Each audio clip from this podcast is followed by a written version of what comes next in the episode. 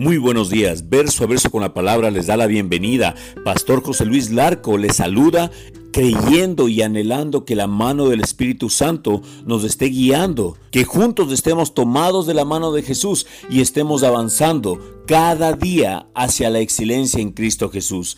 Y hoy la palabra de Dios nos lleva a Hechos 9, versículo 31, que dice, la iglesia entonces tuvo paz por toda Judea Galilea y Samaria.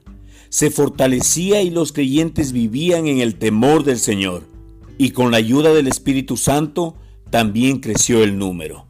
En la versión Reina Valera dice, entonces las iglesias tenían paz por toda Judea, Galilea y Samaria, y eran edificadas, andando en el temor del Señor, y se acrecentaban fortalecidas por el Espíritu Santo. Hay veces cuando la vida en este mundo es difícil, molesta y a veces muy dolorosa. Cuando esos tiempos vengan, usted necesitará mucho el consuelo que solo el Espíritu Santo puede darlo. ¿Cómo puedo recibir ese consuelo? Usted me preguntará. Pues haciendo exactamente lo que hicieron los creyentes en el libro de los Hechos, andar en el temor del Señor. Cuando yo hablo del temor del Señor, no estoy diciendo que debe tenerle miedo al Señor Jesús. Él es su Padre Celestial y usted debe sentirse confiado y sin temor de acercarse a Él, como un niño cuando sabe que sus padres lo aman. Pero también debe hacerlo con todo respeto y la obediencia que Él merece, de tal manera que si Él le dice que haga algo, usted debe hacerlo sin demora alguna, aunque vaya contra sus deseos naturales. Eso es lo que significa andar en el temor del Señor. Cuando nosotros obedecemos, se abre automáticamente el poder consolador del Espíritu Santo y todo enojo y todo dolor que existe en ese momento serán reemplazados por el amor tierno y la promesa fortalecedora del Señor Jesús. No importa lo difícil o dolorosa que sea la situación por la cual usted está atravesando. Confíe en su Padre y obedezca sus instrucciones. Él pondrá a su alcance ese mismo consuelo sobrenatural e inspirador del Espíritu Santo. Recuerda que cuando vienen tiempos difíciles y los vendrán, tú sabes a quién acudir. Acude al poder consolador del Espíritu Santo.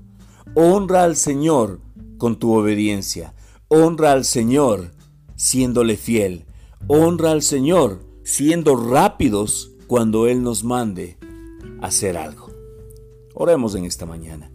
Amado Padre, bendito Dios, amado Señor Jesucristo, queremos darte toda la gloria, toda la honra y toda la alabanza, Señor, solamente a ti, al único, al Rey de Reyes y Señor de Señores. Bendecimos de este tiempo, bendecimos de este momento, Señor.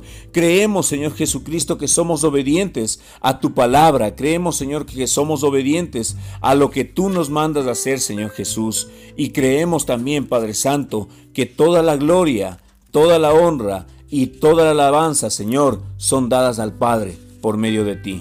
Te alabamos en el nombre que es sobre todo nombre, Señor, en el nombre de Cristo Jesús. Señor, decretamos que somos alineados a los pensamientos y a los caminos tuyos. Declaramos en el nombre de Jesús que los planes de prosperidad, de bienestar y de esperanza que tienes para mi vida se cumplirán por completo, Señor. Lo confiamos y lo decretamos de acuerdo con tu palabra. Tu palabra dice, como son más altos los cielos que la tierra, así son mis caminos más altos que vuestros caminos, y mis pensamientos más que vuestros pensamientos. Isaías 55:9. Amén. Amén. Escríbenos verso a verso con la palabra arroba gmail.com. Recuerda que nos puedes encontrar en cualquiera de nuestras redes sociales, Instagram, Facebook, en Spotify, en SoundCloud, nos puedes encontrar. Estamos al alcance de cada una de las personas. Recuerda que este ministerio es un ministerio evangelístico que se mueve a través de lo que ustedes como oyentes pueden estar recibiendo, pero a la vez son ustedes los que se encargan en compartir este ministerio con el mensaje de salvación del Espíritu Santo. Creemos firmemente que el Señor te ama con todo su corazón. Nosotros, todos los que hacemos este ministerio, también te amamos y te agradecemos por cada semilla sembrada en este ministerio. Sea semilla en oración, sea semilla económica, estamos agradecidos porque el Señor es el que trae la prosperidad de cada uno de nuestras vidas. Jesucristo te ama, nosotros también te amamos. Con amor, Pastor José Luis Larco.